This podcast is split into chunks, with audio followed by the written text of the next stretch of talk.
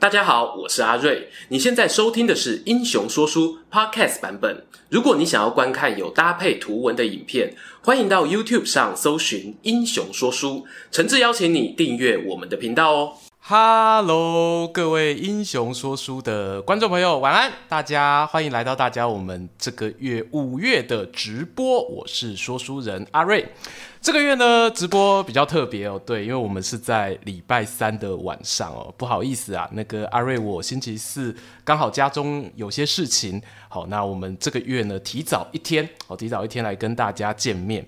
那当然啦，提早一天跟大家见面，这个 service 啊，一定是要有的。我们今今天有什么啥意思呢？待会跟大家说。我先，哇，我刚才。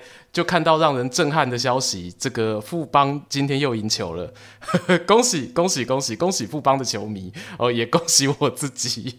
其实啊，今天哈，大家应该有注意到哈，阿瑞我。开场想要开的比较快，因为我过去啦，如果说我自己一个人的时候呢，我的这个想要跟大家闲聊啊，或者是拉迪赛的时间啊，哦，就稍微拖长一点没有关系啊。可是今天呢，我们是有特别来宾的哦，跟我们上个月我们访问这个。肥宅阿兵哥一样哦，我觉得最近越来越喜欢哦，找一些来宾来哦，自己比较轻松啊，不是啊，当然不是这样子啊，哦，哪有这么这么俗气的，对不对？其实呢，今天呢找这个特别来宾呢，是因为哦，我们今天要介绍给大家的这一本书，好，那书名呢，我先跟大家做一个报告哈，这个书名叫什么呢？这本书名的名字叫做《晋级的公民》哦，大家听起来有没有觉得很像某一部动漫作品？哦，晋级的巨人，对，没错，他其实呢就是从这一个动漫作品当中啊，有得到了非常非常多的启发，才让作者他完成了这样子的一本书。掌声欢迎哦！现在在画面上这一位呢，是我在东吴大学。认识十几年的大学长，现任的好法律白话文运动网站的主编，同时呢，也是我们补教圈有孙十万美名之称的功法巨擘老师。好，掌声欢迎王鼎玉学长！哎，鼎哥，我自己鼓掌。来，鼎哥跟大家打个招呼吧。接任这个讲师，然后呃，对学生去宣扬各种的科目、各种的法律观念。然后最后也在补习班，哈、哦，这个透过国考，然后去宣扬各种国考战士，比方说教警察行政法嘛，对不对？所以各种考上，呃，考上之后呢，就能够秉持这个法律的来做执行。我觉得这样会对社会有一个更好的帮助。哦，好，不好意思，刚才那个前半段那个鼎哥介绍的时候啊，我们可能那个收音稍微有比较小声一点。好，那但是后半段是正常的，所以我前半段大家没听到的呢，我复述一次哦，就是丁哥有提到说呢，他的身份很多，好，然后。就有一点像我们现在时下很流行的斜杠的这个概念。好，那前半段呢，讲到的是说他在这个法律白话文运动上面呢，有写很多关于把艰深的一般民众可能看了之后会不太能够第一时间知道意思的法律术语，好，然后把它翻译成转化成白话文，让大家都听得懂。有点像胡适先生哦，推动这个白话文运动。好，那后半段呢？哦，大家可能有有听到了，就是鼎哥呢，他同时呢也是在补教圈任教的一个老师哦。因为我们没有收补习班业配哦，所以我不会讲出他的名字。但是呢，如果说大家在网络上哦有搜寻孙权这个名字哦，啊，应该都可以看得到我们鼎哥帅气的身影。哦，那当然取这个 取这个名字之前，呃，我好奇，我先问一下，鼎哥当年啊取孙权这个名字之前，有料到他？后来会因为十万而爆红吗？因为就是大学是东吴嘛，所以你就会往孙那个东吴的武将里面去找名字啊，这样取起来比较响亮。那孙权，那大家知道这典故嘛？他就是三三国里面活这个活最长最久的君主。那想说啊，补教业虽然说这个也不是什么了不起的事情，但是能够做好做久，我想应该是很重要的一个特征啦，就取了孙权。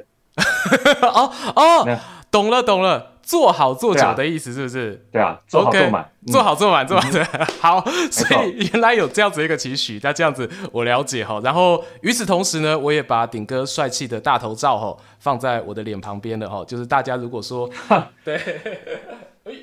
大家如果说哈看不到那个脸没关系哈，我们有这个大头照可以看。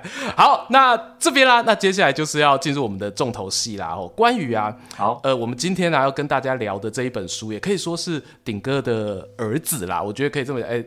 好，在我手上这一本，哎，我放下在这边哈，《晋级的公民》。对，这本书其实它在去年的时候就已经出版了，然后就呃，当时啊，其实我原本就很想要跟大家做一个介绍，哦，只是我一直在苦苦等候它的电子书的出版。呃，如同大家了解的，阿瑞，我一直是一个电子书的死忠爱好者，好，我一直 致力于推广电子书为人生直至啊，终于被我等到了。我们在上个月的时候呢，它推出了电子版，然后在我们熟悉的读墨哦这边也有上市。那当然，我们该有的这个赠书活动都没有少。所以说，大家如果说今天听完我们介绍这一本书有兴趣的话呢，欢迎哦都可以到我们的这个旁边的这个条码哦，可以去扫有它的这个书籍的相关介绍，影片说明栏也都有。好，那这个。前面工商哈讲完，对这一本书，好，刚才前面有讲到说它跟这个动漫这么像，好，那为什么当时会取这个书名？然后它就如同我们子女一般的这个存在，好，对于这个创作者来说，到底它的意义是什么？那为什么会想要做这样子的一个内容？其实，当然，作为作者而言，书的内容一定是先写好。然后书名是放在最后去想，想说如何用一个贯穿的书名把这个书名把这个书带出去，而且很响亮。嗯、那仔细归纳这本书的一个大的主轴，就是希望让大家更能够唤起公民的意识。因为现在我们社会议题实在是蓬勃发展，民主化之后，我们每个人都是呃选民，都是公民。我们我们有没有权利？不像威权时期，我们没有办法去决定很多事，但我们现在可以。但是在这么多事情当中，哦，我们要有很多的一些思考跟标准，所以这本书就透过很多呃书写以及故事的爬书，让大家知道在不同情况下，我们可以用什么标准去决定自己的未来。那在这么多的故事里面呢，都是要发展出自己的共鸣意识嘛。那刚好我是这个非常始终的《晋级的巨人》的粉丝。那《晋级的巨人》的粉丝，大家都知道，说他的故事梗概呢，就是去从一开始的对抗所谓的呃墙外的巨人，哈，剥夺自由的墙外的巨人们，然后一直到呢呃墙外原来还有一些哈这个神秘的力量来控制这样子的一个自由，所以他无不就是充斥着就是对自由的渴望跟这个向往。所以呢，刚好跟我的书的内容这个一拍即合，所以我就把它命名为《晋级的公民》，刚好是致敬《晋级的巨人》，然后要搭上公民意识这样。是是是，那个时候《晋级的巨人》动漫还很红，只是没有想到最近被我们、欸、好好讲话，好好讲话。对，这个什么叫一千红？他现在动画还在画，还没画完哦。好好讲话。那不好意思，我最近已经被派对派对咖孔明洗脑了，对不起。在我心中，对，现在只有对对，以他没有看见，你小心点。对对对，他没看，对不起，我跟所有频道的巨人粉道歉，对不起，是阿瑞我的我的错。好，没错，好，好，那这个晋级的公民啊，原来他是这样来。其实我记得那个鼎哥在之前啊，有接受其他媒体访问的时候啊，你也有讲到一个比喻，我自己很喜欢哦。你有提到说，现在这个社会上，特别是网络时代，充斥着很多的议题。好，那这个议题它可能是新闻，可能是娱乐花边，anyway，但是很多爆炸性的消息，然后但这些爆炸性其实它是短暂的，可能你这个月爆炸了，那下个月就没有人记得这件事。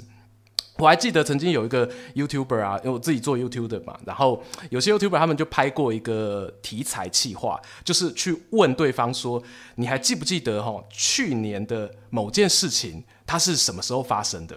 然后要大家排那个先后顺序，好，譬如说有人就会问说，哎，你记得之前艾丽莎莎跟苍兰哥事件，好，然后跟桶神端火锅事件，哎，他是什么时候？谁比较先，谁比较后啊？然后这时候所有人就傻了，就明明这个事情发生的时候，哇，大家疯狂洗版呢，然后怎么样？结果没想到才过一年的时间而已，甚至不到一年，甚至可能七八个月、半年左右的时间，就所有人都忘记了。对，然后这个东西。嗯呃，我当我看到说作者呢，就把他用巨人的这个形象哦，来形容我们现在每个人每天生活中都要面对的媒体轰炸，我就超级超级喜欢。而且，呃，顶哥，哎，不好意思，我还是叫顶哥比较习惯，不要叫作者。对欢迎。哦，就是所以顶哥他这样子写，我那时候就想说，他讲到说，我们面对巨人啊，应该要像那个兵长李维一样，哈，我们勇敢应战。哦，我们 对，不要惧怕他。对，我们其实不同的巨人，他有些有好，呃，有些有坏的。可是有一些可能他并没有我们想象中这么坏。我们可以在应对的过程当中，我们自己也会成长，我会成为更好的一个战士。好，那这个东西是我可以这么说吧？没错没错，因为很多很很多议题就是就是我取这本书一的由来，就是说议题就像巨人一样，嗯、我们像墙内的这些居民，如果我们不去面对他们，这些巨人总有一天会打破这个墙，然后把我们吞掉。随便举个例子，比方说像二零一八年。有些人可能对于同志议题没有兴趣，甚至是讨厌。嗯，那如果你被铺天盖地的讯息给洗脑，说同志议题就是呃就是要让我们没办法生小孩，让很多这个呃爷爷奶奶没办法抱孙子。那如果你被这种假讯息给这个熏陶，然后呢，就像巨人把你吞掉的话，那你对政府就会满满的愤怒。为什么政府要让我们不生小孩？这个就是我们不去正视议题，不去正视这个巨人对我们的伤害，然后我们被吞掉的这样的结果。所以，如果我们有一些正确的观念，比方说同志他其实是性倾向。跟生小孩一点关系都没有，嗯、那你就会秉持这样的一个正确的想象去看待这个议题。哦，原来那些哈说什么呃挺同婚会让我们没办法抱孙子，都是假讯息，那我们就不会生气，那我们就可以把注意力放在好你其他好喜欢的地方。好。接下来呢，其实今天啊，嗯、我有就是准备了一些议题，然后也是书中有提到的，哈这个有先提供给顶哥啦，让他知道我们要打哪些巨人。OK OK OK OK 的 OK 的 OK 的，这我有 C 都会说有 C 啦，吼啊那个没有 C 的，喂喂讲到。OK，讲到像我看小抄一样，我也 不是，是我是我是我，对，因为我要先知道我们哪些巨人出来，这个时间比较好控制。对，有些巨人很难打，你知道吗？我们先挑好打的巨人打。好，对，好，那接下来啊，其实就是聊聊书中的这些故事啦，这些议题啊，也就是巨人哈。那第一个这边呢，我觉得这个东西我来扮演一下网络上的一个乡民啊，就常常会有一些乡民在讲说，好，这个。现在啦，就是当代的法律，我们不特别讲某个国家，因为我相信在每一个国家都有这样的乡民啊，就说这个法律都没有办法有效处罚坏人啊啊，这个法院的判决每次都判太轻。哦，通常都是嫌判太轻的啦，比较少有说判太重的。对，我也觉得很奇怪。嗯、对，这个东西好像是有个趋势，好像没有人说判判太重，都是一大部分都嫌法官判得很轻。好，于是呢，在这种情况之下，网友们哦就会透过哈可能网络啊，或者是一些其他的管道哈，就会要串联起来说，哎，今天这个法院判决不公。好，那我们只好用自己人民的力量，哈，来让法官知道，哈，人民的声音是什么。我们要让坏人得到他应该要有的一个处罚。好，那这一种东西呢，其实就是我们今天直播标题，呃，我讲到的，哈，就很俗，呃，很多人俗称乡民的正义。那这样子的乡民的正义，这样子的一个巨人，当这种议题出来的时候，诶，我们要用什么样的方式去理解他，去对抗他呢？我觉得，与其讲对抗，不如我们现在还来回想一个故事，这是真人真事嘛。二零一九年，大家不知道还记不记得这个肉圆霸事件？阿瑞，你记得吗？我因为看过书，所以我记得。但我相信很多网友. 对，因为今年是二零二二年哦、喔，所以其实三年前的事而已。对嘿，那我可以那个顶哥可以帮大家做一个简短的介绍吗？而且超简短哈，就是说二零一九年有个家伙呢哈，嗯、他这个想要吃辣的肉圆，然后叫他小孩去买。嗯结果小孩买回来肉圆呢，没有加辣，他就把他小孩痛打一顿，也把老婆也痛打一顿，而且痛打的过程中呢，还开直播上网哈，这个真的是非常的疯狂。那于是就引发了哈乡民的正义了。那怎样这个去执行乡民的正义呢？好，话说在三重的某个巷子啊，这个聚集了大概大概几十位、上百位的这个呃黑黑压压的哈这个黑衣人哦，这个聚集在那个肉圆坝前面的哈呃肉圆坝的家门口哦，是端着辣椒，随时要冲进去，而且最后还成功。那我记得报纸有写到哈，这个发起人之一是一个叫曾先生的人哈，然后他就端着辣椒说什么：“你喜欢吃辣椒是不是？那我就整盘炒好给你吃。”所以众目睽睽之下啊，数百人的威压哈，就让这个肉圆爸呢吃了辣椒。这个就是乡民正义哈，在二零一九年贯彻的一个好情况。那我们乍看之下这件事情有什么好处？哇，让这个家暴人哦，终获得哈一种报应哦。我们那个这个天网恢恢哦，疏而不漏哦，辣椒喜欢吃是不是？整盘给你吃哈，这个爽快感哈直线上升，对不对？但是呢，与其讲对抗哦，不如你去思考说这样子的一个所谓的公乡民的正义有什么副作用？嗯，我们来设想一下这个情境哦。假设你是这个肉眼爸，但阿瑞喜欢扮演嘛，对不对？今天南非风，我们来扮演一下。假设你是这个南非的家暴爸，是，那你这样子哈，喂小孩吃辣椒，然后又被人家反过来。好，逼着吃辣椒。对，这群人鸟兽散了之后，请问你会，你第一直觉你会做什么事？我该找谁？就是该找谁去诉说我的痛苦？因为哇，我觉得这样真的是，对，你说，对，我第一件就可能是找警察，可能是找警察吧。然后或者是说我可能会呃，但因为现在假设我不是 YouTuber 的话，如果我是 YouTuber，那可能就会觉得对自己很不公义的事情会发挥一下自己的影响力啊。但是当时我如果不是，那我应该会是去问警察说，哎、欸，怎么会这样？就是这个不是警察来找我啊，居然是我完全不认识的人来找我。嘿，而且居然你刚刚嘿，是是是，嘿。你刚刚才家暴完小孩呢，然后你现在这个马上就能冷静下来去找警察啊？你是说不是说我被喂完辣椒？对，你被喂完辣椒，被喂完辣椒，对对对啊对啊对啊！你你你前面才家暴完小孩，然后还开直播，然后你又被一群人喂辣椒。去之前啦，去警察之前可能会先把那个害我这样子的老婆小孩先打一顿啊。对对对，这个可能要，这个要。对，这个一定要。对，经过我这样诱导式询问，你可以发现到乡民的正义有什么副作用？第一个，而且显而易见的。嗯，你想要达到世界和平，反而会让这个世界变得更糟，因为你所谓的正义只是把你的气出在施暴的人身上，但是你屁股拍拍走了以后，这个施暴的人他一定还会再去对那些弱者继续施暴啊，因为他所得到的负能量，他要得到的地方变不见了。是，所以儿子、妻子就是会被打的对象啊。副作用之一就是你根本没办法解决问题啊。那接下来第二个大家就会问了，那要怎么解决问题？这也是副作用的第二个衍生。我们本来设计了很多制度要去解决家暴的，比方说社工，嗯，比方说再严重一点，如果发生一些伤害或杀人事件，你可能会有警察，有治安的问题。对，所以这些社工，对社工制度、警察制度，就是阿瑞刚才要打电话的这个警察制度，就完全用不上了。于是透过下面这一这些既有的法制，就会全部变成垃圾一堆，没办法用。我刚有两个，呃，是顶哥，不好意思，我打断你，你喘口气，喝杯水，因为我觉得你讲的会有点累。然后，好，不会。就像刚才我说的，顶哥讲到的嘛，我打完那个老婆小孩之后，我甚至很有可能觉得我情绪抒发了，然后。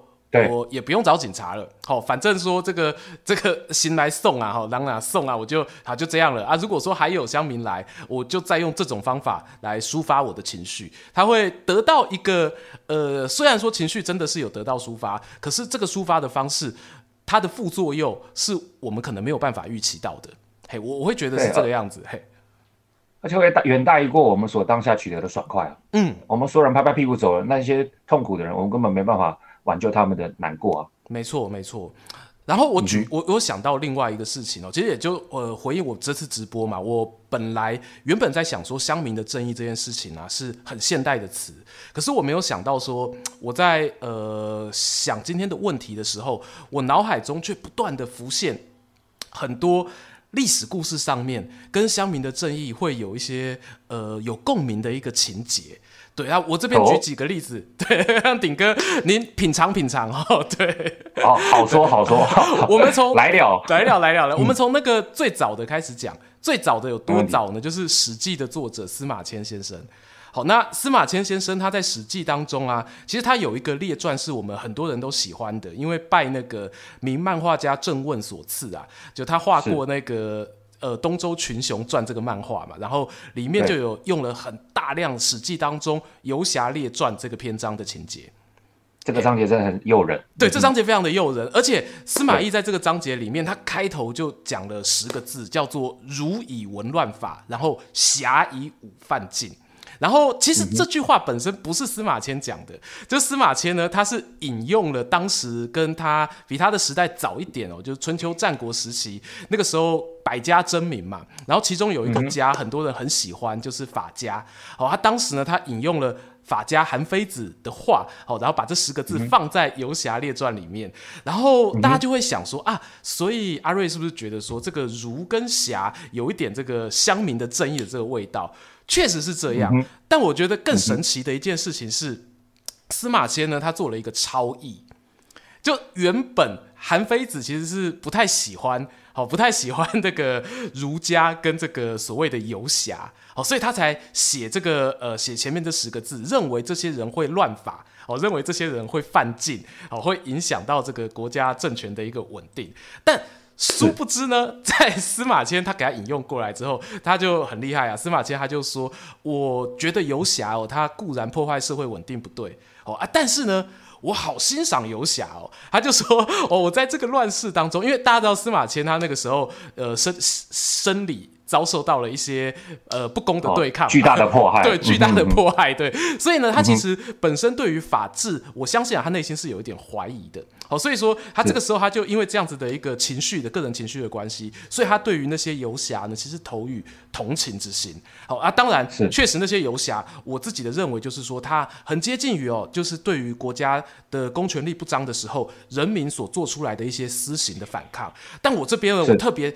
点这个举出来这个例子是想跟大家说，大家听刚才我和鼎哥在讲说啊，这个司法正义啊，我们揪人去报私仇啊，哦，觉得不好，好，那我这样子想，我是不是真的我这个人就很糟糕？大家也不要这样想，因为你的想法司法迁司马迁都有过，所以说你其实跟古人有同样的想法，就这个想法它是反射性的，它是人之常情。但是呢，大家要想哦，司马迁是多久以前的人？人不是十全十美，社会也会有演变，而且我们也常常讲嘛，我们都考 C 司马迁，他是小说家，就是他的史书当中会有很多很扯的故事，哦，就仿佛亲眼所见。哦，就是 我们都会说，你真的亲眼所见吗？哦，搞不好对，而且他在牢里面。对对对对对，所以当然人都不是十全十美的，所以这边跟大家说，我们一旦知道说自己不是全能的，哦，所以我们多了解一些不同的一个想法，哦，我觉得对于我们接下来啊，我们处在一个现代社会，当一个现代的公民，诶，那是会蛮有帮助的。好，我这边我这一趴哈，顶哥可以那个喘口气，然后可以继续我们下一段的问题。没问题，主持人最大了，好，真的好，真的好。我们刚才讲的这个东西啊，嗯、大家就听到了。其实这个公审出征啊，虽然畅快嘛，然后司马迁也觉得不错嘛，游侠就是赞哦。可是其实到最后，我就是在我们现在这个社会当中啊，他还是会面临到呃蛮大的一个副作用哦，就是你真正的你没有办法有一个像是。超级英雄的人呐、啊，真的把全世界所有需要保护的人都保护到，好，这这是一个问题，好，这个也不可能期待有这种超级英雄真的出现。那第二个问题就来了，有人说好啊，要法律是不是？那我就给你法律。好，有句名言叫做“治乱世用重典”，大家观众朋友都听过吧？哦，对，你们说那个不要用私刑正义，好啊，那我们就来法律。好啊，讲法律呢，你要判重一点呐、啊。好，那我举一个大家最常听的例子哈，很多乡民都在讲，每一次遇到车祸啦，就最近新闻又有，我们不要讲谁啊，就每一次那个谁都不一样。哦，就有人又酒后驾车了，而且惯犯累犯，然后这时候大家就讲，嗯、这种人应该要唯一死刑吧。哦，对，哇，这听了也是很爽嘞。对啊，你看，唯一死刑就不敢酒驾了哈。对，哎，丁哥怎么看这个巨人？你是说唯一死刑这件事情吗？呃，我说酒驾唯一死刑这件事情，我们可以用这个例子举例吗？好，用这个。我懂，我懂，绝绝绝对可以，绝对可以。好好好，没问题。我觉得在探讨法律的效果之前呢，我们可以先代换到一个情境里面。嗯。哦，那想想象一下，你现在去看病，然后有一个智商一五七的外科医生跟你讲说：“哦，我是觉得哈，你这个盲肠有问题哦。”那我觉得应该要装叶克膜把你的肝脏给摘掉。那各位，你不觉得这句话哪里有奇怪的地方？你去看医生，然后医生跟你讲说你的盲肠有问题，然后呢，医生说要装叶克膜把你肝脏摘掉，你觉得他讨个派体，对不对？智商一五七是什么意思？所以这个如果说社会好比我们的身体，那社会如果它的问题出现了，比方说盲肠有问题，那我们应该是去对盲肠做开刀，而不是装个叶克膜把肝脏摘掉。所以用这个比喻，只想去衍生出一个比较抽象的说法。如果我们要追求刑罚，我们应该要让犯罪能够被预防。所以现在问题来了，对，死刑一定能够防止酒驾吗？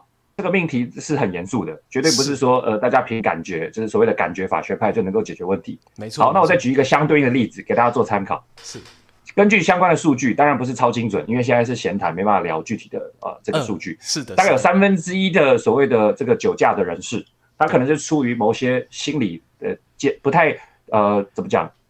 不太理想的状态，比方说他可能是酒精成瘾症。对，那我这再问，再那我们再往下细谈一下下，酒精成瘾症是什么东西？嗯、阿瑞有印象吗？酒精成瘾症？呃，我我从字面上，我不是这边的专家，我字面上听起来是不是跟呃香烟成瘾啊，或者是用药成瘾一样，就是一种我自己无法克制哦，我明明知道现在不该喝，但是我还是会去喝的一种行为。没错，如果我们用最最素朴的讲法就是这样子啊，就是你已经完全被他所控制，你就是酒精的奴隶。好，那如果有些三分之一的人就是酒驾，三分之一的人是这样子的模式的话，对，那你对这样酒精成瘾的人，你怎么对他拿小六法说，来来来，这边有一个唯一死刑哦，你喝的话就会有就就会这个出事情。对酒精成瘾这人似乎没办法诉诸于理性，如果可以诉诸理性，他们也不想变成他们现在这个样子。所以话说回来了，当我们希望刑罚包含死刑能够预防犯罪。可是酒驾的唯一死刑，如果不能够把所有的酒驾全部都 ban 掉的话，嗯，那么唯一死刑的存在还有意义吗？那剩下似乎就只是我们的感受，就是其他社会大众的感受而已。那这样不是我们追求刑罚的一个终极目的。毕竟我们追求刑罚的终极目的就是预防世界上所有的犯罪，不是吗？所以这是要用理性去思考，而要降低我们那种感觉的一种呃成分在里面。好，我来扮演酸民了，我酸民又登场了。这时候酸民 酸民就会说：“ uh -huh. 可是酒驾大家都知道酒驾很讨厌吧？那酒精成瘾症的人他就是很容易会酒驾。那有些人哈，有些人就会说了，就说那这种人就不应该存在在这世界上啊，他就应该死吧，死就是最快速让他消除的方法。” 哎、欸、，OK，我真的我真的好坏哦，我好坏，对不起。你超会扮演，你是不是本性就是这样子啊？现在知名 YouTuber 的本性。对啊，他我他死了不就没了啊？问题不就解决了吗？哦，我们是不是常讲一句话吗？我们不是解决问题，我们解决提出问题、解决制造问题的人。没错。所以，所以这个问题就会把它凝聚在一个焦点上面。对，谁来决定谁是人？嗯，对不对？死讲讲死刑，常常讲说，有些人在犯了重大犯罪，他就是这个禽兽，他不是人。嗯哼。好，所以这边就会介乎在。呃，我们去区分谁是人，然后呢，对那些已经落入禽兽道的非人类做死刑的动作，对，所以我们会做这样的区分。可是历史上这是一个历史频道，所以我们来讲一点点历史，这不是我的专业。哦、比方说，比方说纳粹 纳粹时期的政府 versus 犹太人，对，他们是不是把犹太人当做不是人？所以。谁来决定谁是人？其实这个问题本身就非常尖锐，甚至可能会造成过度的迫害，很危险。历史上的种种大屠杀，对，太危险了。这个已经有呃昭昭显明的这些教训存在，所以我们真的要在讨论刑罚的时候，去用一种标准，也就是把人变成不是人来当做刑罚的这个触发点嘛。我觉得超级危险。是，所以我我其实听得出来了。我觉得大家呃很多时候我们遇到这个议题讨论的时候，假设有刚才我扮演的那个酸民，我本人真的不是这样子，呃，好像越描越黑。OK OK，真的真的，对，意思就是说，当当这个状况出现的时候啊。鼎哥他其实并没有说哦，今天到底酒驾这个人他是不是坏人，或者说他呃是不是很讨厌，他是不是让这些受害者家属遭到很大的悲伤？其实这些都是同意，只是呢，我们没有办法用自己，我们尽量不要让自己走到一个去判定别人有没有权利活着的这个地步，因为这个东西就会让。前面讲到的一些纳粹主义也好，或者是我们不希望看见再发生的这些历史悲剧，有那个高风险在重现，我可以这么理解吧？对，因为 法律的创设有时候是要汲取前面的教训，他把前面的教训把它变成这个法条的，是。所以好比以德国的基本法为例，嗯，他们就在这个二次战前对所谓人性尊严的破坏，就是那亚那呃犹太人的这样子的一个屠杀，他后来就反省，就把它写到。他们的基本法里面，他们的基本法相当于就是所谓的宪法，他们就开宗明义说要尊重所有人的人性尊严，不可以去破坏它。是，这是一个历史教训的凝聚。历史教训啊，好，我这边其实也可以举另外一个例子给大家听哦，就其实每个人啊讨厌的东西其实是不太一样的。好，那以我自己来说，我们同样用这个交通事件。哦，有一种交通事件是我的印象非常深刻，因为我有非常多的朋友因为这样子的交通事故而遭到身体很严重的伤害，必须卧床好几个月。好，那这个东西是什么呢？我跟大家说，有在开车的观众朋友，问一下你们，呃哎，鼎哥，你会你有驾照对不对？有有有有有有有哈。OK，好，我问你个问题，你猜猜看哈，你猜猜看，我们的这个汽车上面呢，哈，有一个部件。好，汽车哦，就是开的汽车上面有一个部件，那个部件呢，我称呼它为“杨过制造机”，你知道是哪一个部件？哦，杨过制造机词就是把手断掉的意思吗？是的。那，哇靠，什么东西会把手断掉？我真的不知道。你第一时间没有想到，对不对？我跟你讲是什么？就是你驾驶座旁边的那扇门。你说左手边那个门吗？对，我驾驶，哎，左手边很厉害。聊天室有人猜到，张呃张。对，砸凯，砸凯，你有猜到？因为你看哦，我现在是开那个，太强了。我现在是那个拿方向盘嘛，然后我停好车，然后我要开门的时候，我左手边有一个门。如果我开门我没有看后照镜，我直接就把它打开的话，那后面来的欧多拜骑士，他的右手就非常容易直接被那一扇像是铡刀一样的门咔的卡到那个那个叫琵琶骨，然后整只手背就废掉。我为什么会知道这么详细？OK OK OK OK，我懂了。Uh -huh. 对，就是我的朋友超多人因为这样子呃出车祸，而且很幸运，他们只是断手。Oh. 如果说他、uh -huh. 他那个刹车，就他如果是超速，假设他摩托车骑快一点的话，他人就不见了。所以对我来说如果我真的很恨这些杨过制造机的这个驾驶的话，我我我也会想说，哎、欸，那我是不是要把这些人？判唯一死刑呢？我会有这样子的念头，恐怖的念头浮现。但是呢，我最近发现一件事情，我很感动，就是我真的是最近发现的，就在跟顶哥做这个节目的大概前十天而已。因为我刚好跟我老婆讨论到这件事情，我老婆也超讨厌那种开车不守交通规则的驾驶。然后我就跟她讲一件事情哦，我就跟她说，我不知道为什么，可能是我，因为我也没有经过客观数据调查，就纯粹个人感觉。不好意思，我个人感觉。这十年来的年轻驾驶，他的风气真的在变。那为什么会有这个感觉？就是，呃，我发现到我弟弟跟我差很多岁，当他在考驾照的时候啊，最近这个考驾照。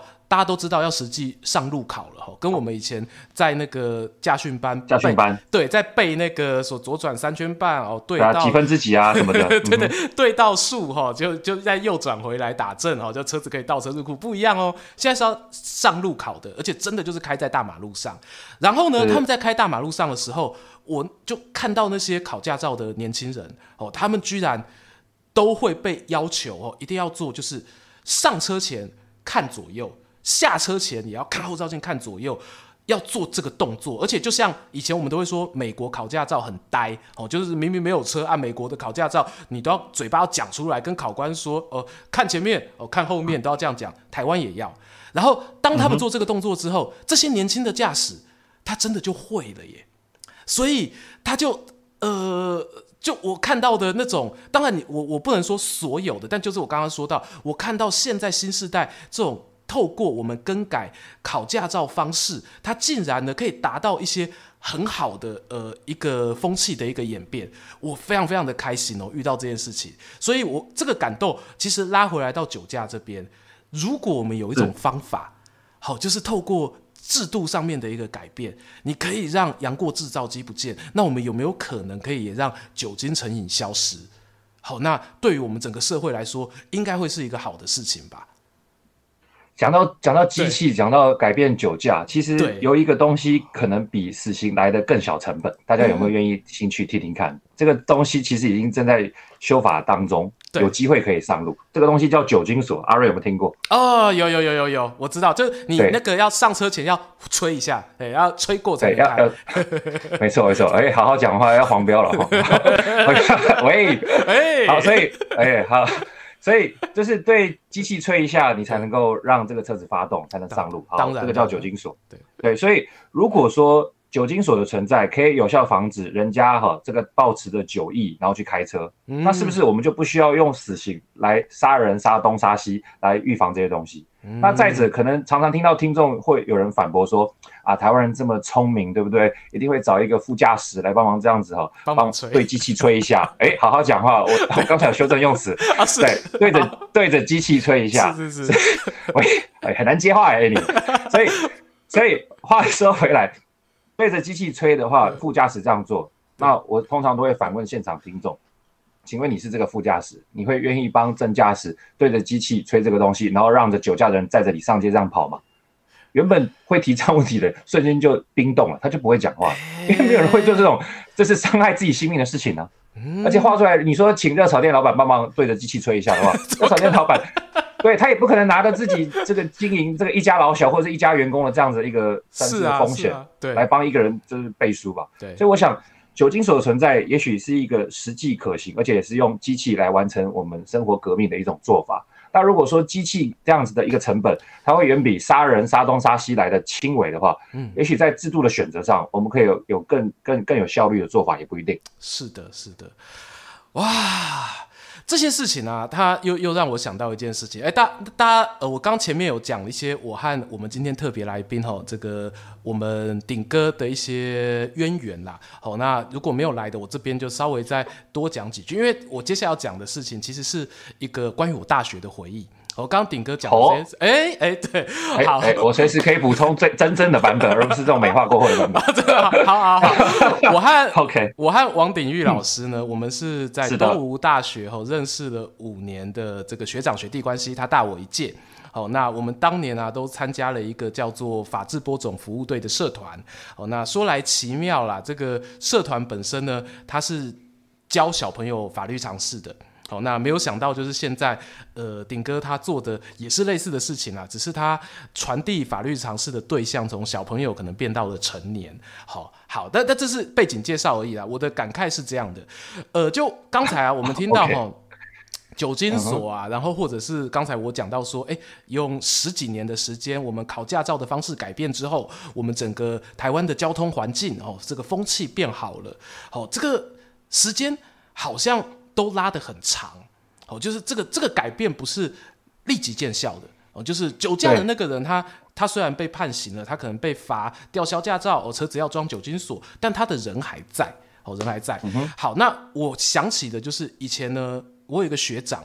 好，那那个学长现在应该是在新北地检哦，头发比较少。哦，哦，我知道 姓何嘛，OK 的，好，OK，好哦。那个学长呢，他跟我说过一句话，那个学长当时他在我们社团里面是呃很高的一个干部哦，他是某次营队的总召集人，好，总召集人，然后他都会要处理我们的这些学弟妹的开会的事宜。然后呢，那个学长他每次啊开会的时候，以前哦，他刚开始接下这个重要干部任务，他开会的时候就会很急。会想要把自己的命令哦传达下去，好，然后传达下去之后，就会要学弟要听自己的，哦，学弟们要听自己的，他觉得这样最快，好，可是呢，后来后来他发现说，他这样子开会的一个结果，哦，造成的副作用很大，好，就是学弟妹其实大家也知道嘛，没有谁喜欢被。逼着接接受别人的意见，你都希望自己的意见能被听一下哦，就算听一下都好。好、嗯，那、嗯、于是呢，后来那个学长他就说，他在经历过一些副作用的反弹之后呢，他就发现了哈，不管怎么样开会，你都要听一下这些与会人的意见。虽然这样会让开会的时间变长，但是有些事情就是慢慢来比较快比较好。是。嘿那我觉得同样的东西，大家生活中一定也会有遇到类似的情况。不管你是教小孩，不管你是在公司管理你的 team，好，甚至你就是放大到我们今天讨论这种比较全国性的这个问题，在社会议题，对社会议题上面，你在面对的时候，你有想过慢慢来比较快吗？而且甚至是比较舒服、比较好的。对不起，哎、欸，我我一定要说一下，聊天室里面，聊天室有一个叫做我们的扇子团的付费会员永轩，哦，他说，哎、欸，那个会不会有老婆很可能会在老公的胁迫下帮他吹机器锁？你的断句都令我很想笑，但是又不敢笑，我很怕你黄标，要要接什么我也可以啊，没有啦，没有，对对对，这这是那个郑永轩讲的啊，大家记得找他。对，呃，就前后两位网友提的意见蛮有趣的，就是说老婆因为是亲人嘛，那就帮正驾驶来协助这个通过酒精锁。这会回答一个很基本的问题：老婆是坐在那个车子上面的，他会拿自己性命开玩笑吗？老 老公的零压或威压再大，应该也不会拿自己性命开玩笑。我就觉得这个几率是稍微低一点。对啦，对，没错。好，哎、欸，我我们这这这边这个坏人哦，我这边巨人啊，不是坏人，这一个呃治乱适用重点，酒驾唯一死刑的巨人，我们处理到这一边。好，然后我接下来我想要聊一个也是蛮有趣的一个东西，这个主要是我自己想聊，然后我想跟顶哥分享，也是我在读你的书的时候，就是想到一些中国传统历史故事啊。对，就其实啊，有一种说法是这样哦，就是说。呃，中国的社会当中啊，似乎哈会不利于就是现代的法治观念的养成。顶哥，你有没有听过类似的说法？有有有，这个你先讲完，我很有意见，因为你很有意见，没问题，没问题，没问题。好，好，我先举一个，我先举一个例子好了。我们如果讲起法治观念，或者说我们传统说历史故事上的法官，哦，那最有名的，大家一定会想到包青天。好，对，凯风优格包青天，包青天，对，嗯、好，但是我们聊天室真的都很强，我们聊天室每一个其实都是历史达人啊，好，然后他们其实都知道一件事，就是史实上面的包青天 （A.K.A. 包拯）哦，包大人呢，关于他判案的这个记载，其实没有想象中的多，就是大部分他的那一些判案啊，好，都是那个。呃，后世的那些说书人哦，他们稍微把一些历朝历代的悬案、奇案哦，然后就加到那个包拯身上，好、哦，就 就他他他是一个投射啦，就是你既然已经有一个超级英雄了，你就都投射给他。好，然后但是历史上的包青天是什么样的人呢？他确实有清廉哦，在宋朝的时候呢，他是有这个清廉的评价，好，但是他有另外一个评价叫做敦厚。好，然后有趣的来了哦，他曾经发生一件事情，敦厚他有一个案子，这个案子当然，呃，他无从查考说他是真的假的，只是史书有一个这样子的一个记载哦，就是曾经呢，包拯啊，他包庇过一个。呃，当时的进士的学员，我们用现代话讲就是高考应届啊，哦，就是你高考考上了，好，然后有一个高考考上的考生呢，他到京城里面，然后因为他在等待分发，然后他就住在他的亲戚家里面，然后在亲戚家住着住着呢，他晚上就发现亲戚呃的家大，他是那种大庭院哦，大庭院，庭院里面有一个女眷哦，年轻貌美，然后他就也在，嗯，呃，也在怎么样？也在吹吗？还是？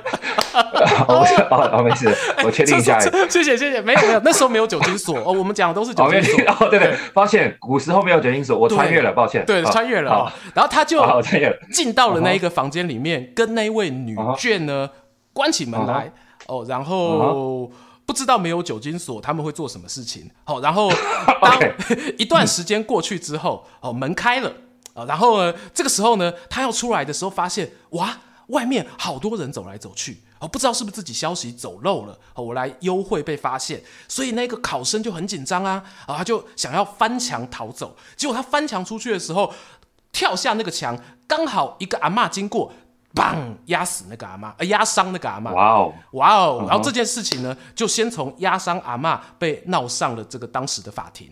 哦，然后据说啦，包拯当时有判这个案子，然后他判案的结果是这样的哈，结果是这样，就是呢，他判那个考生呢，对于那个阿妈的受伤哦要负责哦，合理。嗯哼，好啊，但是呢，他跟那一名女眷的幽会过程呢，在这个判决文上呢，却只字不提。好啊，据说当时那个女眷应该是有那个已经有婚配的，也就是说，我们用现在话来讲，就是这个考生的行为很有可能会是旧刑法当中的通奸，好，很有可能会是这样子。哦，但是当时的包拯把通奸除罪化了。哦，哇，这是这是超前部署呢！哇，宋朝就有超前，宋朝就有通奸废除的这个概念。是的，是的，是的，是的。哦，但是这样子的一个行为呢，就会被认为是敦厚。哦，因为他会觉得说啊，你做的呃那件事情就是年轻人嘛，血气方刚。好，然后你等下通奸是血气方刚吗？你不要跟我讲，你不要跟我说，你去跟跟宋朝，去跟包拯说啊。对，OK，学长不能这样啊，我们学长学弟制虽然很有尊，对对对，但是对，所以当时啊，他就有这样子的一个状况出现了啦。好，然后其实同样的东西呢，我举包拯这个例子是想跟大家说，你可以对照到很多中国历代的案例，我们常常听到一句话就是情理法，法理情。好。以前的这些案例当中，往往会带给我们一种感觉，就是好像古人对于这个情比较重视，然后再来重视理啊，最后才来讲到法。我记得我以前上东吴大学某一个老师教这个法制史的。他也常常讲这句话。我想说，你有种就讲全名啊。没有没有 他应该退休了，应该退休了。是是是是。好了，这是我自己呃，先讲我刚刚史实的部分先讲了，然后交给顶哥。你你对这个人家常常讲说，为什么这些中国传统历史的判官啊、法官啊，不利于民众养成法治观念？来听听你的看法。好，呃，其实，在法律圈内，就是常常会笑说这种观念就是司法 A 片。那这个 A 片的这个梗，当然就是不管是什么性倾向，反正就是说啊，看了这个东西好爽啊。对，为什么会这样讲？当然不是，我现在先先先下个警语哦，绝对不是嘲嘲笑说懂法律跟不懂法律的人，而是说，对包拯这样的一个角色，他可以哈这个呃高高在上去判很多的冤案，这样子的一个剧情，为什么说是司法 A 片？因为他好往往让大家觉得说，普罗大众觉得说，嗯，社会上很多不公平的事可以透过一个人来解决，就好比我们现在看漫威或 DC，我们可以透过一个英超级英雄来满足我们心中对社会生活的不满。是好，所以话说回来，这个为什么叫司法 A 片？毕竟它的剧情就是夸张。那夸张的点，来我剖析给你看。我请教一下阿瑞啊，阿瑞当下代表。好，请问在宋朝的制度里面，开封府尹包拯先生，对，他如果用现代的话，这个权力分立来讲的话，他身兼哪些职务？他应该算是开封，呃，算是市长吧，我可以这样讲吧，至少有市长吧。对对，然后没错，他就有行政权。对，他有行政权，然后他又可以判案，有司法权。没错，然后他还可以至还可以 展昭，叫展昭 去调查，他还有警察，还可以调动警察。没错，没错，他有展昭，还有什么七侠五义各种哈，这个手下可以去调查他这个哈刑诉的追诉。没错，所以话说来，他不只有行政权，他还有判案的司法权，他更还有立法权。不要忘记了，古时候的这些官哈，他对于他底下的这个哈管辖范围，他可以去制定各种的规范。对，所以为什么我们讲他是司法一片？因为它剧情太过夸张了，如果我们把它放到社会，我们根本就没法接受啊！试问，你可以接受国民党的任何一个政治人物，或者是蔡英文，他能够哦身兼行政、立法、司法，然后呢想办什么就办什么？我相信，不管你是什么政治倾向，你放到了当代，你是绝对不能接受的。是，所以为什么我们一直强调他是司法一片？就是我们看得很爽，但是你觉得，你绝你从你绝对不可能把它放到现实生活中来实践。那因为开封府尹包拯先生到了当代，他就是集合了行政、立法、司法超级三合一的无敌霸权。对，那根据我们现代的这些基本的法律观念，对，对，也就是权力分立，对，这是绝对不可能让它发生的。对，因为好比权力分立的老祖宗孟德斯鸠，他就在论法的精神里面提到了所有权力合一的缺点，比方说立法者。他就可以制定他自己想要的法，然后呢，交给他自己，透过行政的力量去执行。那最后呢，把这些人抓来之后呢，他就可以用自己所这个扮演的司法单位把那个人判刑。所以这个是超级三合一之后的超级副作用。好，那如果我们把这个司法 A 片的东西再稍微延伸一点点，这也背后象征着就是许多人，当然这是人性，这个绝对没有批判的意思。人性方面就是崇拜强者，我们所有人都有慕强心态，所以一定会对强者有所向往。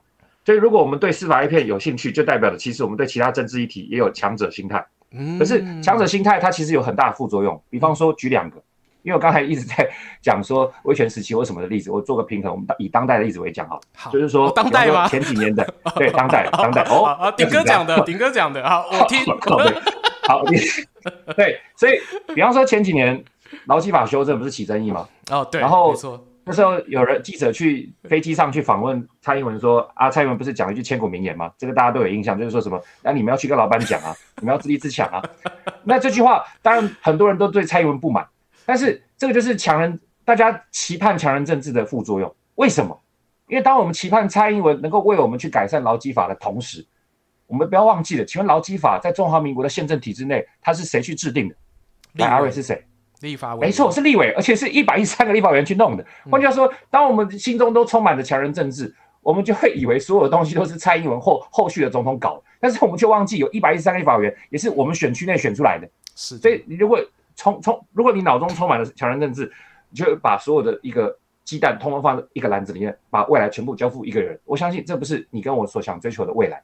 嗯，唉，这件事情啊，我叹了一口气啊，其实我就。马上就是可以联想到我们小时候，我常常读，呃，像刚才啊那个观众朋友在讲到说，现实中的包拯可能也不会有那么大的权力。确实，因为没有一个皇帝他敢那么大方吼，让自己手下的一个大臣，呃，除了我们之前讲到的张居正啊，哈，张居正蛮有权力的啊，但是大部分的皇帝都不会让自己手下的地方官拥有这种军政大权一把抓的情形发生，尽量会避免。好，但我们都常常会读到，呃，以前有一种情。在小说里头会出现哦，就是当民众你遇到了一些呃，这个叫做血海深仇的时候。然后你想要报仇，可是你自己本身又没有力量，你就是个市井小民，那你就会做一件事情，就是你不知道为什么，你就可以打听到天子出巡的时间啊，也不知道为什么你会知道天子出巡的路线啊，也不知道为什么你可以排过重重的那个保全，你可以冲到天子的轿子前面，可以拦轿申冤。对，就会有这种那个刁民大拦轿的事情发生。我讲的是那个，你的发你的发音很不清楚哎，你刚刚说什么大什么？刁民大举出动去拦天子的轿子，是哦，对，简称刁民大拦。好，算了。对，然后刁刁民从中间跑出来嘛，对不对？简称对对对对对对对。所以当这种情形发生的时候，其实大家就像刚才呃顶哥讲到看司法 A 片一样，我们觉得爽快，好就觉得哎。这个皇帝如果是个明君，你就做球给这个明君杀，哎，然后这个明君就可以说，哦，你说的这个好，我准了，那我就派某某官员，好，马上调查，三个月内破案，就就就直接可以这样讲，对，然后但大家如果对于这种事情的东西，你没有办法理解到它是个童话。哦，就跟我们看 A 片，你不知道说 A 片跟真实的性行为是不一样的。你如果分不出来的话，我这边是很用很健康的心态讲这件事情。你如果情欲流动非常正常。对，你如果分不出这件事情的话，那这个健康教育是失败的。那同样的，如果你分不出天子蓝教这件事情，它的这个虚幻跟它的理想化的话，那我们的法治教育也是失败的。哦，我真的觉得我今天好会转。对，所以其实阿瑞刚刚提到司法一片这个东西，绝对不是拿来嘲笑，它其实要让我们稍微反正就是思考一个点，就是如果我们都把所有的呃理想都寄托在单一强者身上，对，那其实就是抛弃掉我们的自主性。是的，我，我们我们选选选政治出来是帮我们做事，而不是把我们的未来全部交给他。如果这个东西无限上纲，就会带出当代很常见的另外一个关键字，我点到为止就不再多讲，就是所谓的巨婴。我相信没有人希望当巨婴这个角色吧？啊、是的，是的，是的。哇，哎哎，鼎哥，我们第四个问题可以不用问了。哦，真的吗？真的，我都没意见了。没错，没错，没错，太好了，太好了。我我接下来，因为我是这样子啦，我要留一点时间哦，给我们的这个亲爱的观众朋友。好，我们的这边聊天室里面，哎，聊天室里面有没有人曾经在国考路上？有上过我们顶哥的课程，不管是线上的函授或者是实体的课程啊，有的话可以帮我加一一下。好啊，那那没有也没有关系，就我们难得有这个机会啊，可以找到这个同时兼具补教圈名师跟我们的这个网络专栏专业的法律作家的这个身份哦，同时两者合一来到我们的节目当中，所以当然了，有些问题哦，欢迎大家可以在现在这个 free Q&A 的时间呢，可以帮我打在聊天室，好，然后我会有一个 free Q&A 的开始线，好，你们在开始线打的问题，我们都会。斟酌回答，斟酌回答。好，有我开始先打。有人要给你狂排了耶！哎，真的吗？真的？不怕不怕不怕。OK OK。对啊，我自己这边先问了，我自己先问一个，因为呃，其实我从大学毕业之后啊，我跟鼎哥两个人就走了一些不同的路啦。哦，那鼎哥他有更多的一个机会，他成为现在在教学现场的第一线的这个老师。那我觉得很多人其实对于老师。也会有一点我们以前的这种刚说的慕强心态，我就觉得老师无所不知啊，老师好像什么东西都要知道，老师都是对的哦，会有这样的想法。好，那鼎哥刚好你教的又是公民，好，就是应该应该说公法，好，然后会接近一些跟公民 有关的这些社会上面这些知识。那可能虽然是为了考试准备，这是比较没有办法，难免就是要有些考题。好啊，但是你自己在这样的一个现场，你觉得？你现在在上的这些法律课，跟以前上的法律课，呃，十年为一个跨度的话，你有觉得有一些什么样的改变吗？呃，跟因为跟所有听众朋友再稍微报备一下，就是我现在的教学现场有主要有两个，嗯、一个是在大学我有兼课教法律课程，嗯、比方说行政法；那一方面是在补习班教国家考试，所以也是教行政法。所以，呃的怎么讲，台湾。这个法律圈的教学教学场域，我多少都有碰到。嗯，那我稍微比较一下，我们以前学法律，就是我跟阿瑞这个世代，以及现在这个世代的稍微的差别。是，比方说像十八岁以下，他们在公民课，他们就会开始碰到法律。哦，那大家可以简单闭上眼睛回想一下，我们以前学法律，比方说公民课的过程。那可能其实，在当代，它其实比较像填鸭式。举个填鸭式的极致，就是我那个年代，我啦，我是这个三民主义第一届不考联考的年代。所以我们几乎没有公民课程，我们就是在上一些教条式的东西。那不管你支不支持三民主义，你用教条式的方式上，那是没有人会听的，全班都在做自己的事情。对。可是现在，我现在去高中做演讲，讲法律的一些概念推广，你可以发现到说，这个有两个很大不一样的特色，我们可以跟自己做个比较。第一个就是他们非常乐于学呃分享自己的看法。现在的高中生都可以对一个议题侃侃而谈，这个绝对不是我们这个时代。我是七年级生，七年级这个时代对于侃侃而谈可能是敬而远之。那其实现在的高中生，现役高中生来讲，他其实非常的好，愿意诉说自己的想法。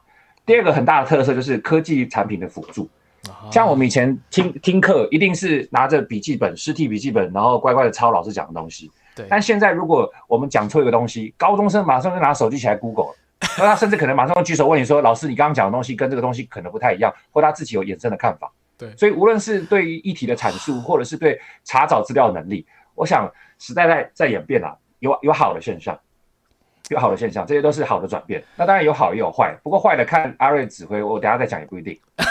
看我的哇，行，厉害厉害厉害厉害。好，我我我自己非常认同这一点，因为呃，我觉得查找资料这个能力这件事情，我是比较幸运。好，虽然我只小顶哥一届，但说真的啦，就是同一代的人啦，你差一年没有差那么多。好啊，但。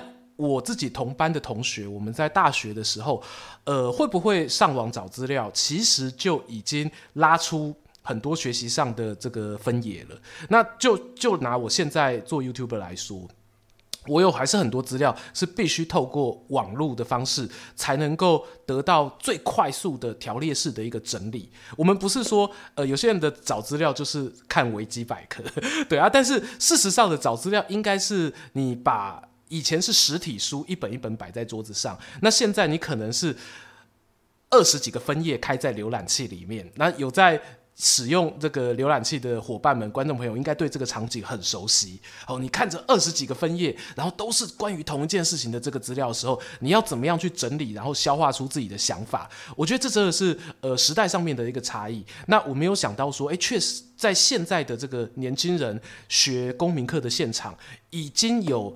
呃，这么大的一个弹性，好，可以让他们用科技产品在课堂上就能够马上的加速也好，或者说活化他们的一个学习，真的是一个，哎，我有机会今天听到，很开心呢，很开心。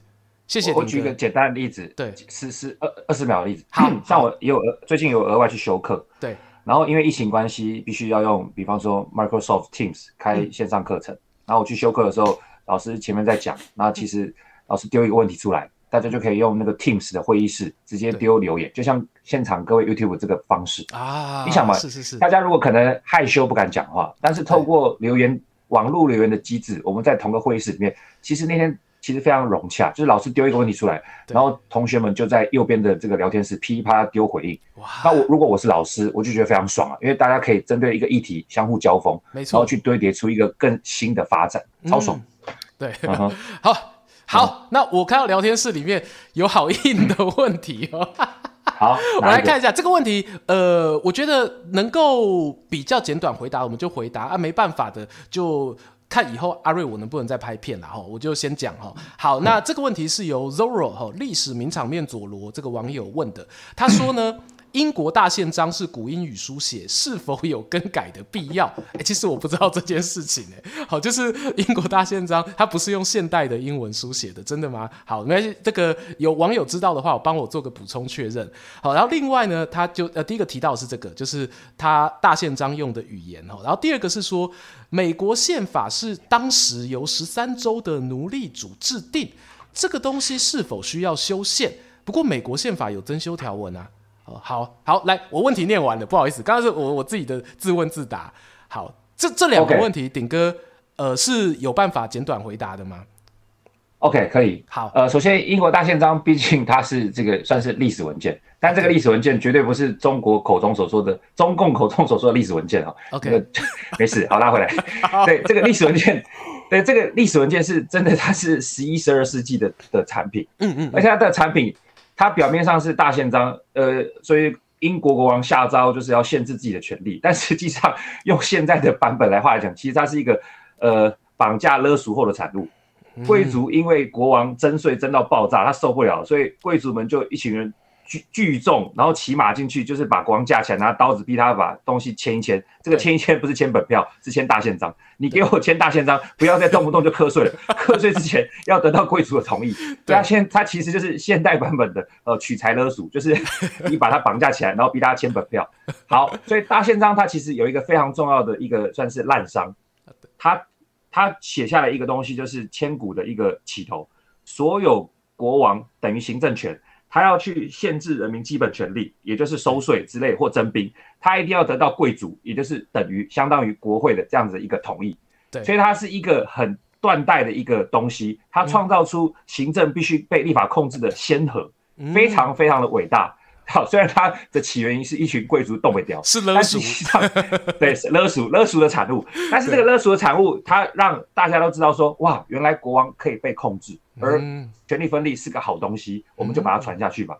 嗯、所以说，它虽然是它可能用古英语去写，这方面我没有考究，我不清楚。对，但是它的内容实际上是好的，那也就被我们当代的人传承下来，放到各国的宪法里面。好，所以各国的宪法里面基本上对于权力的设置都是用权力分立的方式去架构。了解，了解。好，嗯嗯、哇，哎，真的是不简单。我觉得鼎哥你太厉害了，果然是有读书的人。这个回答 信手拈来就是不一样，不是，我没像你那么会开车啦，我比较羡慕你。好，我第呃 第二题，第二题，他提到说，美国宪法最早那个时候是十三州的奴隶主制定的。哦，那这个东西它的呃，他问是否需要修宪，那我就延伸问一下啦，就是说，哎，那这个东西奴隶主制定的，是不是根本性它的这个适法性就有问题啊？就是这是不是要整个推翻啊？会不会有这样子的一个顾虑呢？呃，所谓大家应该常听到一句话，就是法律要与时俱进。对，所以法律的制定一定是会配着时代而而转变。而一七一七七六年美国独立的时候，十八世纪末，它是一个非常封建的年代。要知道，美国这个十三州上面哈，有多少人在使用黑奴？嗯，包含。对，制制宪或者是开国先贤，我现在忘记是哪个人了，因为他们名字都好像。但其中一个自宪先贤，他虽然说嘴巴讲的满口仁义道德、自由民主，对，但他其实上是很大的黑奴主。对，所以在美国宪法里面，其实早期里面甚至要把所谓黑人作为黑奴这个东西放到宪法里面去。嗯嗯嗯。所以呃，这是一个非常一个以现代眼光来看是不可思议的做法，就是要把黑人当成物品来写到宪法里面去。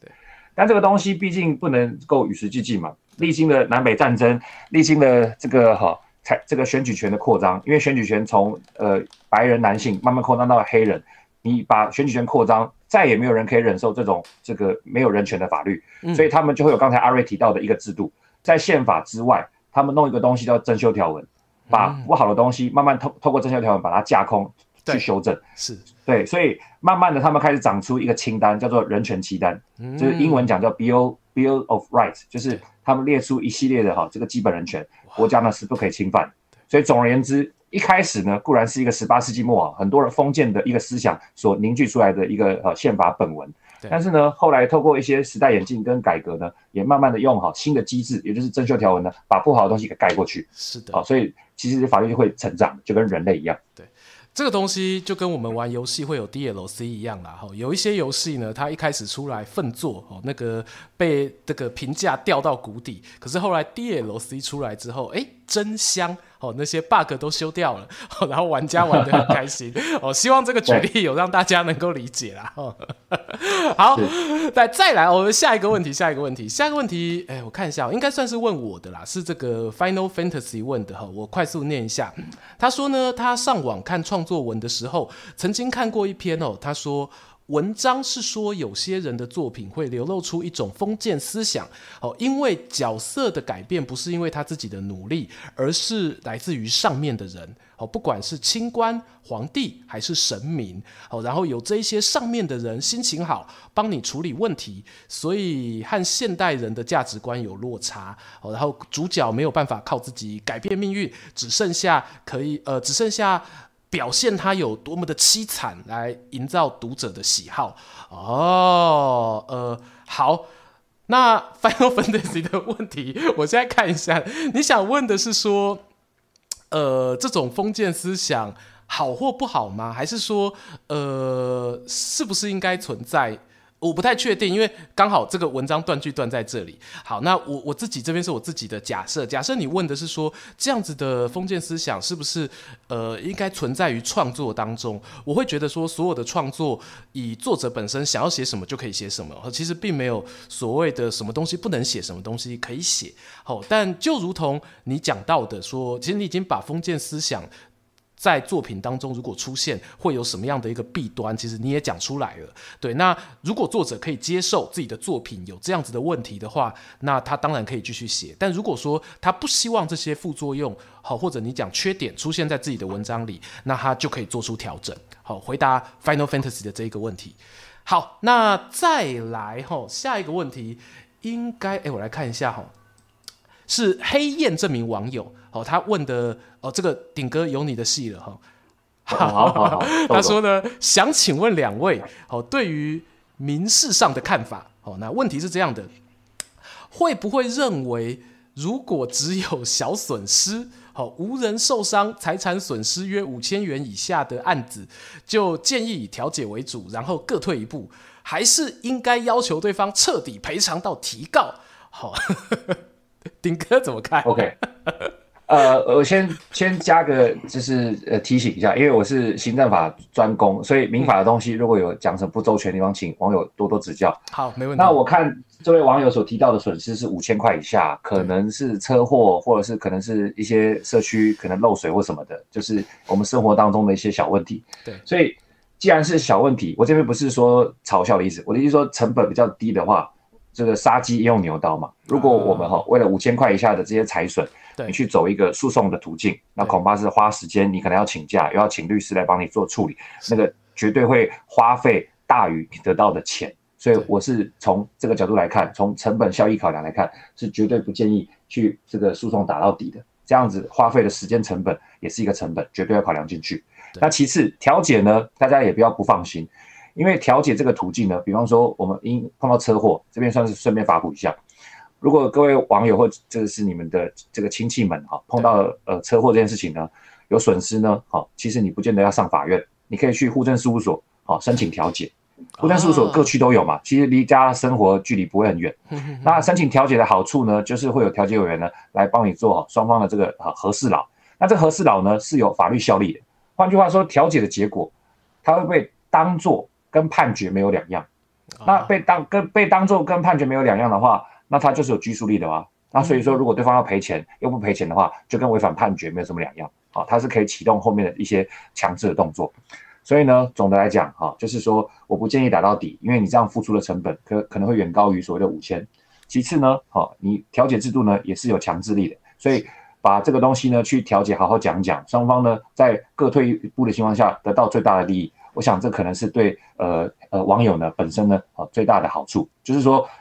完全得到钱呢是一个选项，但是赶快把这个事情结束，双方各退一步，然后得到最大的利益，这也是一个选项，供你做参考。是，好，谢谢鼎哥。那我这边其实鼎哥讲的东西，呃，就是每个人看重的东西啊，是是不是一样？我觉得鼎哥描述了大部分人可能会遇到的一个情境，但呃，满不以黑燕，你是刚好很有钱。很有时间的人哈，你对于这些损失你不在意的话，当然你选择告到底，呃，我觉得那就是变成是每个人价值观的不一样了哈。那这个东西也提供你做一个参考。好，那大部分在法律上诉讼的部分，我觉得如同鼎哥讲到的，那是真的是很花时间是没有错的，你一定要纳入自己接下来行动的一个考量。好，最后两个问题哦，最后两个问题。好，那一个是呃，哦。这个呃，Q I S I S T 网友他问的说，法律与时俱进最大的敌人就是效率超级差的立法院。然后他想请问，哇，这问题很大哎，我我们简单回答，想请问呢，如何改善立法效率？哦，这真的是大哉问。但是我举两个显而易见，我们实际选民就能够做到的。好，第一个就是你投票的时候要张开眼睛。这边不是在骂各位哦，这投开这张开眼睛就是你选择了什么人设的立委，对，就会决定你的效率。所以假设你选了一个就是红白场人设的立委，他他投上了之后他会做什么事？阿瑞猜一下，这种红白人设场的立委会做什么事？各种丧葬喜庆绝不缺席。没错，所以他人就不在立法院呢、啊。那你人不在立法院，那你是要怎么提升立法效率？对，对不对？所以胜选你所谓的这个呃投票的这个呃怎么讲呃立委就很重要。你你选了一个很喜欢选民服务，但是都不在立法院待的话，这个我我这边先附加一个警语啊、哦。我我我绝对是同意选民服务很重要，嗯、但是如果失衡就不好。嗯、所以如果选民服务太多，嗯、立法院都不去的话，对，那你说他要提升立法院立法品质，我觉得这是缘木求鱼。这是第一个，在投的时候你要慎选人设。第二个呢，就是我们日常生活中你要主动去关心所谓的政治议题，嗯、千万不要抱持着政治很脏，因为你离他越远，立法院越开心。阿瑞先生看为什么？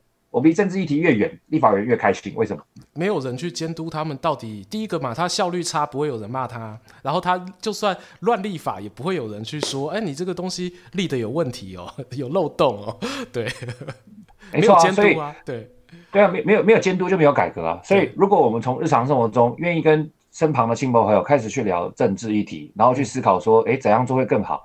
那这样立法委员也不是笨蛋，毕竟票砸在他身上。嗯、是的。那我再举举举一个二十秒的例子，像刚刚大家一直讲到洪仲秋事件，洪仲秋事件发生在二零一三年七月，那请问二零一三年八月为什么就修改了军事审判法？为什么？就是因为当时对阿瑞有要讲吗？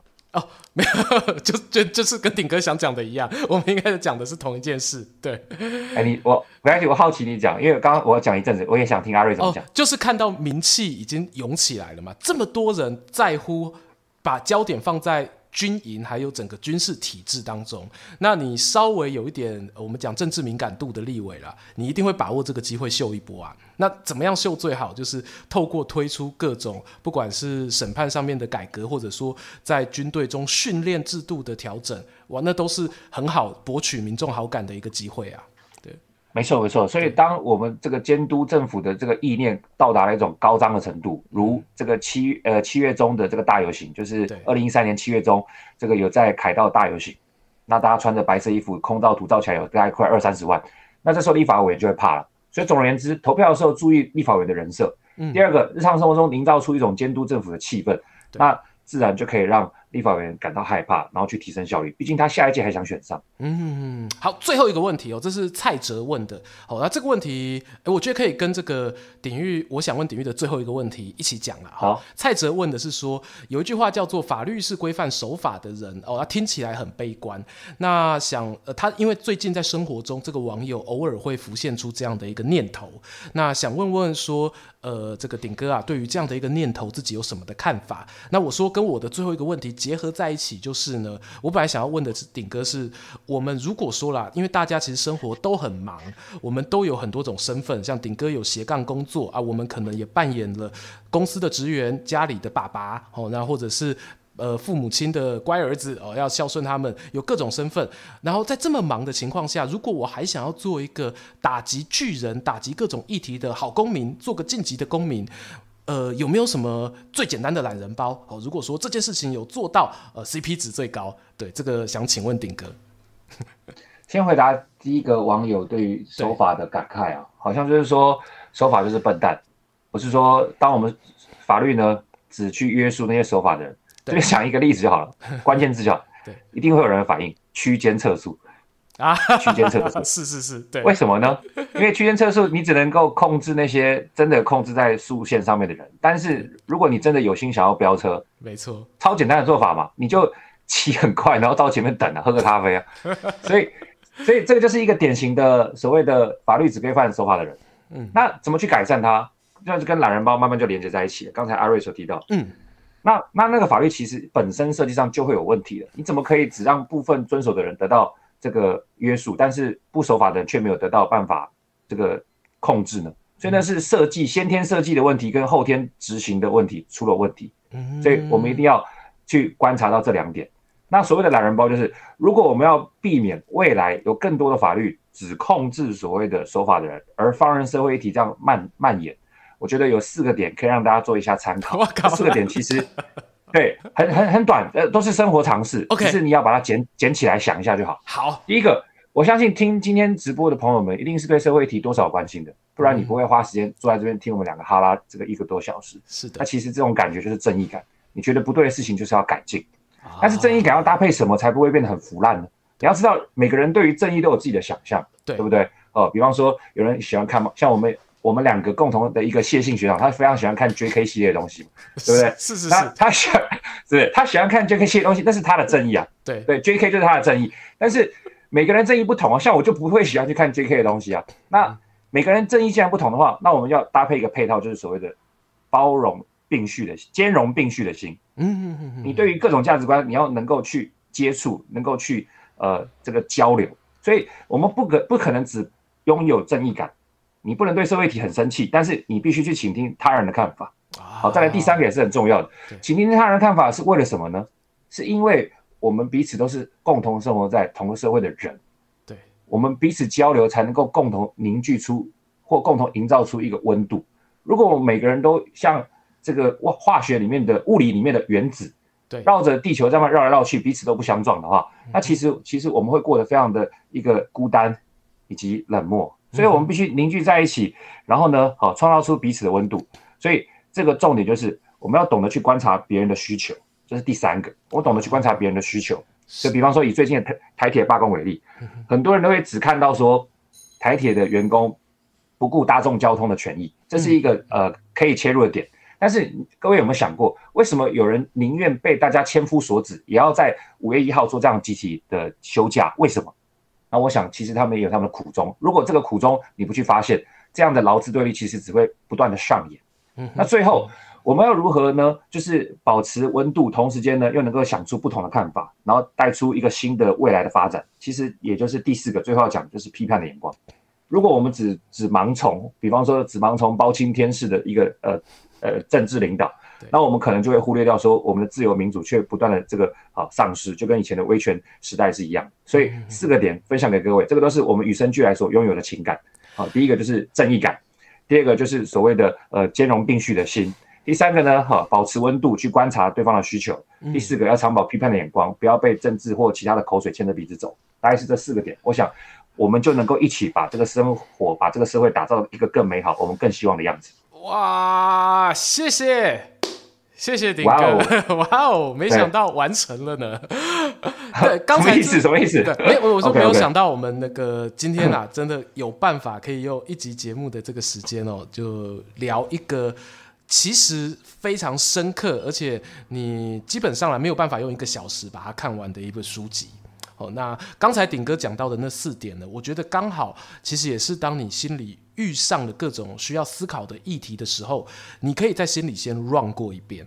哦，你就把那四个念头，你看到议题，你一定会浮现不平之声嘛，那就是正义感就出来啦。哦，然后就接着一步一步啊，正义感出来之后，那你是不是可以关？你可是不是可以去想一下说，诶，那到底跟别人有什么不一样？包容一下不同的意见。哦，然后最后呢，了解一下到底提出不同意见的人他的心理需求真的是什么？那最后呢，再来有一个批判的精神，不管是批判自己也好，还是。去调整哦，去讨论对方的这个需求是不是合理也好，哦，都可以把它用上去。对，太感谢了，谢谢鼎哥。哦，不会不会，不会。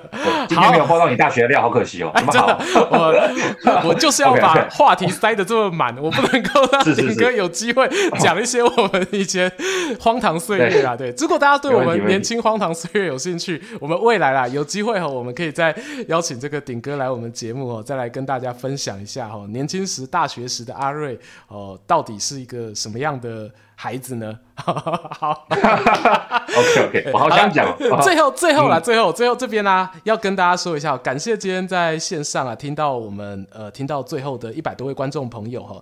那我们这一本书呢，会抽出五本哈送给大家。好，那抽书的方法呢，很简单哈，在这个直播结束之后，哦，不是现在哦，不是现在哦，再次强调，结束之后呢，在我们的影片下方留言 #hashtag 晋级的公民。好，那不管你要留什么，好，你就可以。取得这个抽书资格，好，然后如果是扇子团的伙伴呢，记得去我们的 YouTube 社群贴文，我们有一个抽书表单，好，那我们在扇子团那边会抽出三本，在我们的这支影片下方呢会抽出两本，好啊，影片下方任何人都可以留哦，扇子团也可以留，好，就大家一起来，好，试试手气吧，好，那如果说对于这一个。哎，对，等下我有个很重要的东西哈，对于我们这本书啊哈，如果说你有兴趣的人哈，除了呃可以参与我们抽书活动之外，我的脸上呢现在哈有一个这个 IG 的条码，好，欢迎大家就是可以拿出手机可以扫一下，好，那你扫进去之后呢，会看到一个这个晋级的公民的 IG 专业，